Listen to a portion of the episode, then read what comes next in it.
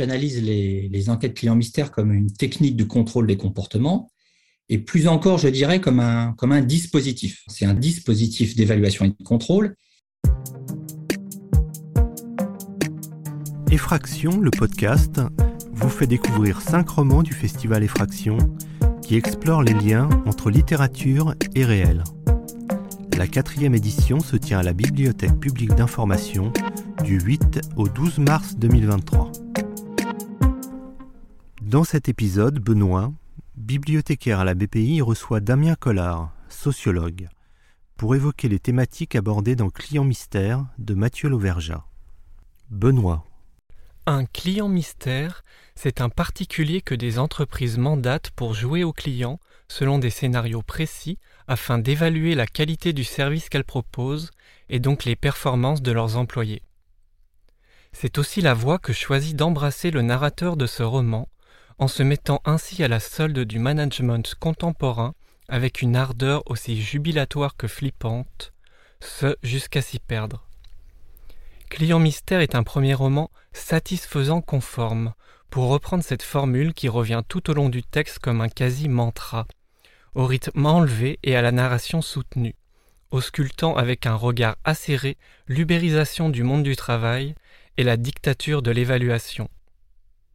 Dans la première partie du texte, on se laisse happer par un enchaînement de scènes tirées au cordeau, rendant compte des enquêtes clients mystères qu'effectue le narrateur, presque étonné de la fascination qu'elle suscite chez nous et de trouver une telle satisfaction littéraire à ce dispositif narratif. À peine a-t-on le temps de se demander où celui-ci pourra bien nous mener, que le romanesque prend finalement le dessus, presque par surprise, faisant imploser le relatif systématisme du début en une montée haletante tenant du thriller paranoïaque et dont la tension ne fléchira pas jusqu'au dénouement. Le tout est porté par une langue étonnante, à la fois jeune et urbaine, mais aussi managériale, à quoi s'ajoutent des mots rares ou littéraires, mélange inattendu et stylistiquement très réussi. Un premier roman original et captivant.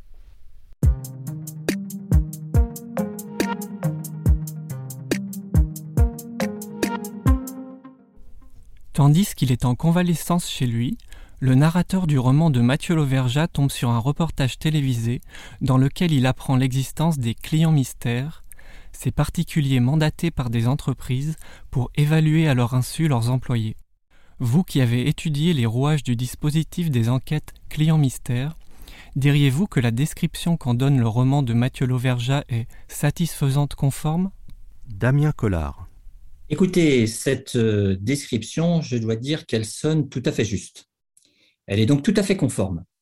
On voit concrètement, exemple à l'appui, qu'est-ce qui est évalué, quel est l'objet de l'évaluation, qui sont les personnes évaluées, comment elles sont évaluées, à partir de quelles normes, de quels standards, quels sont les outils qui sont évalués pour réaliser toutes ces, euh, qui sont euh, déployés pour réaliser toutes ces évaluations et ces notations? Parce que ces évaluations, euh, elles débouchent sur des résultats qui prennent la forme de notes. Euh, et donc, par exemple, en ce qui concerne les outils, on voit bien les grilles, les supports d'évaluation. Et puis, il y a toutes ces applications euh, numériques qui sont utilisées pour mettre en place les enquêtes clients mystères au plus près du terrain et dans différents mondes professionnels. Et ça, je dois dire que c'est un aspect du livre qui a vraiment retenu mon attention, d'autant plus qu'à l'époque, quand j'ai moi-même mené des recherches sur les enquêtes clients mystères à la SNCF. C'était dans les années 2007-2008 et euh, ces applications numériques n'existaient pas encore. Et puis ce que j'ai aussi beaucoup apprécié dans le travail de Mathieu Lauverja, c'est cette coupe transversale qu'il opère dans son roman, puisqu'on voit bien que les enquêtes clients mystères, elles concernent finalement tous les secteurs d'activité, tout le champ des services, les grandes entreprises, les plus petites, les entreprises privées et euh, les entreprises publiques. Et cette coupe transversale, elle est vraiment très intéressante parce qu'elle montre bien la place prise par les enquêtes clients mystères et au-delà par toutes ces applications numériques dans notre économie et aussi dans nos vies. Et euh, quand on y réfléchit bien, je trouve que cela a quelque chose d'assez inquiétant, pour ne pas dire de terrifiant. Et ce qui est terrifiant, ce qui questionne tout du moins, c'est le fait que tout passe par des évaluations, par des notations qui laissent des traces. Des traces qui sont évidemment exploitées dans une logique économique, hein, dans une logique commerciale, mais aussi dans une logique managériale. Vous qui présentez les enquêtes clients mystères comme une technique de contrôle des comportements, diriez-vous que ce dernier concerne également celles et ceux qui promeuvent et mettent en pratique ces nouvelles techniques managériales? En effet, j'analyse les, enquêtes clients mystères comme une technique de contrôle des comportements et plus encore, je dirais, comme un, dispositif. Hein. C'est un dispositif d'évaluation et de contrôle. Le terme dispositif me semble à la limite plus juste que le terme technique. Et le terme dispositif, je l'utilise en fait au sens où l'entend le philosophe Michel Foucault. Euh, chez Foucault, le dispositif, c'est quoi? C'est un ensemble d'éléments hétérogènes qui forment une sorte de réseau. Par exemple, dans le cas des enquêtes clients mystères, on va trouver des acteurs, des discours, des outils, des principes managériaux, des indicateurs, des croyances aussi. Et tout cela fait partie du dispositif. Et selon Foucault, euh, le but de tout dispositif, c'est d'orienter les comportements dans une certaine direction. Ce dispositif, enfin le dispositif induit donc inévitablement, comme le dit Foucault, des effets de pouvoir. C'est inscrit dans sa nature. Ce faisant, le dispositif, il a clairement une vocation disciplinaire. Il a donc une visée, contrôler les comportements. Alors, c'est évident quand on se situe au niveau des, travailleuses et des travailleurs, euh, les agents qui sont évalués, contrôlés, surveillés, notés et qui sont potentiellement récompensés ou sanctionnés en fonction euh, du degré de conformité de leur comportement aux, normes et aux standards. Qu'en est-il maintenant pour ceux qui font la promotion de ces techniques et qui mettent en pratique ces enquêtes clients mystères? Et d'ailleurs, qui sont-ils? Alors, dans le livre, si je me base sur le livre, euh, il s'agit évidemment des clients mystères et de toute la ligne hiérarchique de la société euh, PMGT, donc ce prestataire qui travaille pour le compte de clients comme la SNCF. Mais il faut, à mon avis, aussi inclure les cadres et les dirigeants des entreprises clientes, qui eux aussi, à leur niveau, euh, déploient les enquêtes clients mystères et les utilisent à des fins managériales pour évaluer et contrôler euh, les salariés qui, eux, sont au contact du client. Alors, concernant les premiers, euh, ce que montre le livre, c'est que le client mystère, il est lui-même contrôlé, évalué, pisté en permanence, à chaque instant, et, cela grâce à des applications numériques. Il faut bien concevoir ces enquêtes clients mystères. Il faut négocier leur mise en œuvre sur le terrain. Euh, et en bout de course, il faut euh, aussi analyser les résultats de ces enquêtes, les mettre en perspective pour le compte du client final. Et puis ces acteurs ces responsables hiérarchiques dans les sociétés prestataires, euh, ils ont aussi une casquette de contrôleur. Ils évaluent et ils contrôlent les clients mystères, les, les managent, les pilotes, souvent à distance, les récompensent et les sanctionnent selon les cas. Ils ont donc plutôt le beau rôle, à mon avis, euh, même si on imagine bien qu'eux aussi n'échappent pas à la pression, notamment la pression du client pour qui ils travaillent. Mais néanmoins, leur place dans le système euh, est quand même bien plus avantageuse et on comprend bien pourquoi. Lors d'une de ses missions, le narrateur fait un signalement de non-conformité de la tenue d'un contrôleur SNCF, ce qui aura des conséquences dramatiques pour ce dernier. Cet épisode est le premier point de bascule du roman, puisqu'après avoir appris les répercussions de son acte, le narrateur sombre peu à peu dans la paranoïa. Dans les faits, quelles sont les techniques de résistance dont disposent les travailleurs et travailleuses face aux effets pervers induits par l'idéologie et la machine managériale? Alors la résistance est-elle possible? Lors de mes propres recherches de terrain, je dois dire que je n'ai pas observé de véritables techniques de résistance de la part des agents de la SNCF, même si j'ai pu constater, alors ici ou là, quelques micro-pratiques de résistance. Par exemple, il arrive que les clients mystères soient démasqués dans la réalité. Euh, parce que les personnes qui sont embauchées sur ce type de tâches reviennent régulièrement sur un même lieu pour faire d'autres enquêtes.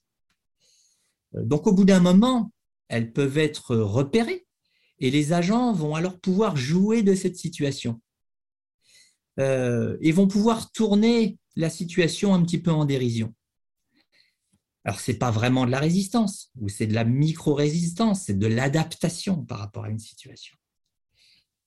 Et puis, j'ai rencontré aussi des agents qui, euh, malgré le fait qu'il y ait des enquêtes clients mystères, eux, bah, ne souhaitaient pas du tout modifier leur style relationnel, euh, ne jouaient pas du tout la carte de la conformité, parce qu'ils avaient leur propre conception euh, par rapport à ce que devait être un travail bien fait.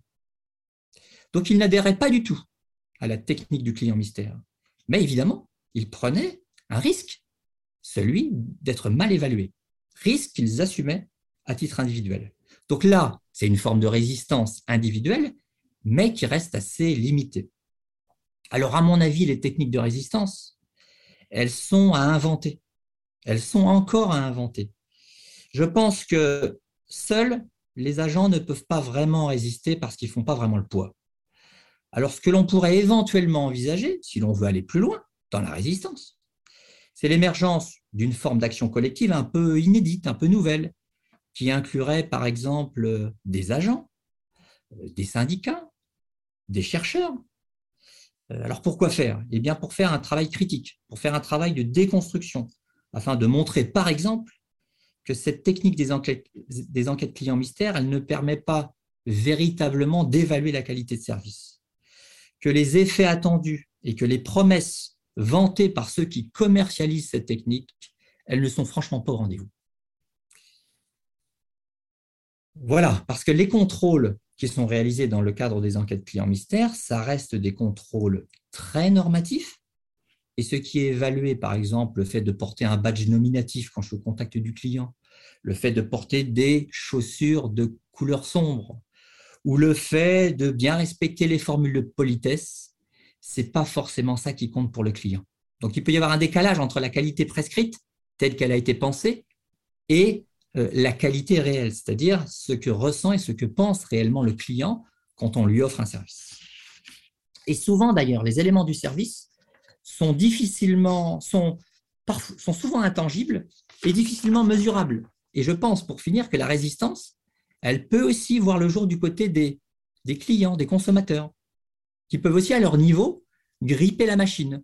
Par exemple, en refusant de euh, renseigner les évaluations, puisque maintenant le client il est beaucoup, euh, il est beaucoup interpellé pour donner son avis, par exemple d'enquête de satisfaction. Donc l'idée c'est, on n'est pas obligé d'alimenter cette économie de la trace dont je parlais, on n'est pas obligé de laisser des traces, il faut peut-être refuser d'évaluer le service. Pour terminer, j'aimerais aborder la question de la novlangue managériale, laquelle émaille de part en part le roman de Mathieu Lauvergeat.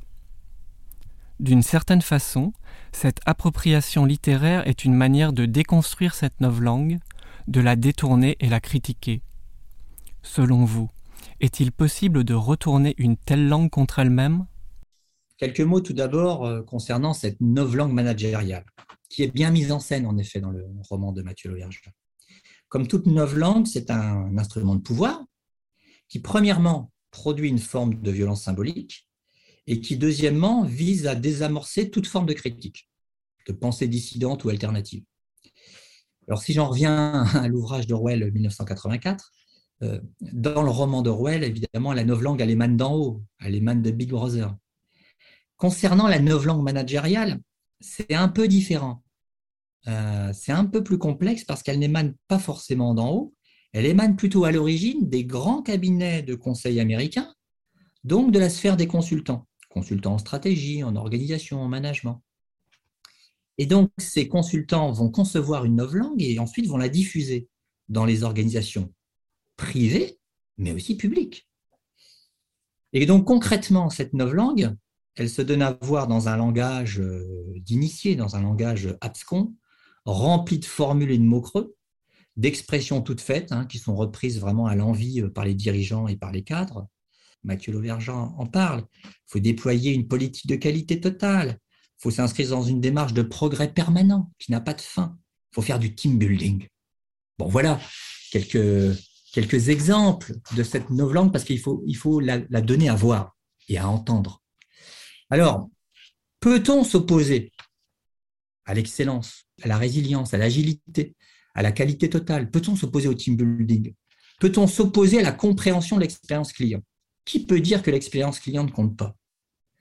Donc, on ne peut pas, à mon sens, réellement s'opposer à cette langue managériale à partir du moment, tout d'abord, où on emprunte les mots et les expressions issus de cette langue. Donc, c'est un piège redoutable, en fait. Tant qu'on reste dans le cadre de cette langue-là, qui, par définition, ne donne pas prise à la critique. Alors, qu'est-ce qu'il faut faire? Bah, Il faut opérer, en fait, un travail, évidemment, de déconstruction de cette nouvelle langue managériale, ce qui suppose d'en sortir et ce qui suppose d'utiliser une autre langue. Il faut en fait se placer dans un autre cadre. Alors, l'art, la littérature ou le cinéma, par exemple, permettent de mettre en scène cette nouvelle langue managériale pour donner à voir les effets de pouvoir qu'elle induit ou pour la tourner en dérision. C'est ce que fait d'une certaine manière euh, Mathieu Lauvergeat dans son, dans son roman. Et puis, il y a aussi le travail analytique, plus analytique, plus froid, cette fois-ci, de déconstruction que peuvent entreprendre certains chercheurs, sociologues et autres, quand ils démontent les ressorts de cette langue et quand ils dévoilent la face cachée de cette langue managériale.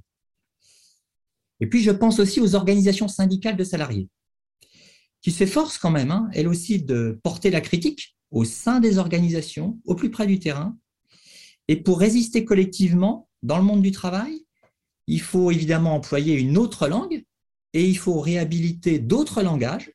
Et notamment, à mon sens, il faut réhabiliter ce que j'appellerais moi les langues de métier. Voilà, donc il faut se placer en dehors du cadre façonné par cette nouvelle langue managériale.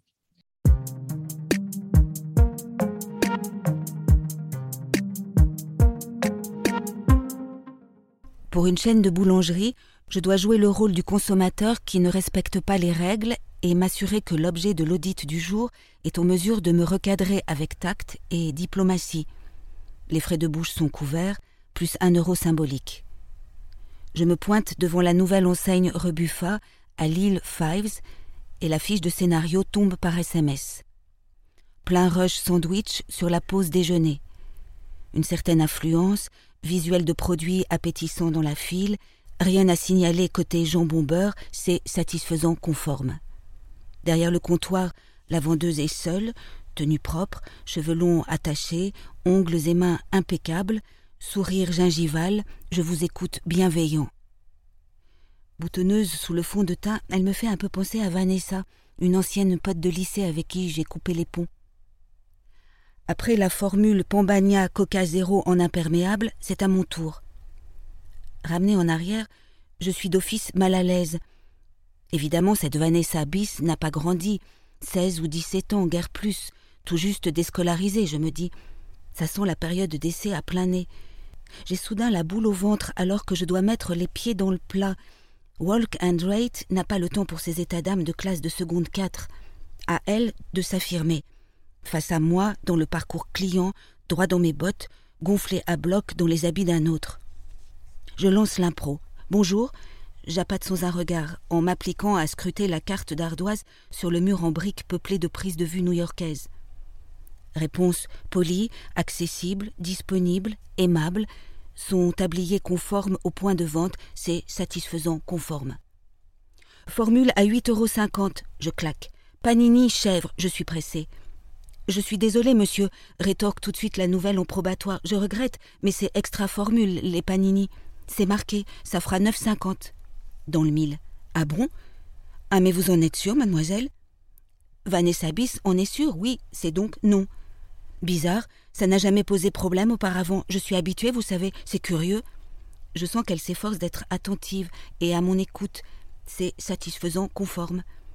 Donc je lui répète Écoutez, une formule à 8,50 euros, s'il vous plaît, articulant lentement Panini, chèvre, des salariés en manteau attendent leur pitance, je les sens pressés. Écoutez, je gronde la gamine, mauvais acteur. Vous êtes gentil, mais je n'ai pas vraiment le temps là. Ça sent le canular, mais l'apprenti sandwichière est tenu en joue. Les oreilles de derrière sont hérissées, la file sur le trottoir s'allonge. Vanessa Bis est exposée. Derrière, sous le rideau d'air chaud, on s'éclaircit la gorge, ça souffle. Moi, la cancre, je dois encore la cuisiner. C'est un vrai calvaire, la basse cuisson. Vanessa est désolée, mais c'est encore non. Ce n'est pas elle qui fixe les règles, malheureusement, me souffle-t-elle, rouge écarlate, en saisissant toutefois le chèvre avec sa pince de service. Les prix affichés sont ceux déterminés par M. Rebuffat. Le dit est clair. Le salarié du jour, je dois le tester et voir jusqu'où il peut aller dans l'opposition en mettant en œuvre des techniques de résistance à l'insistance. Cet épisode a été préparé par Benoît Cotet.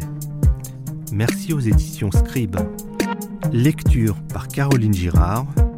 Réalisation Michel Bourzex et Gilles Dégis. Musique Thomas Boulard. Ce podcast a été produit par Balise, le magazine de la Bibliothèque publique d'information. Vous pouvez écouter tous les épisodes sur balise.bpi.fr et sur les plateformes de podcast habituelles.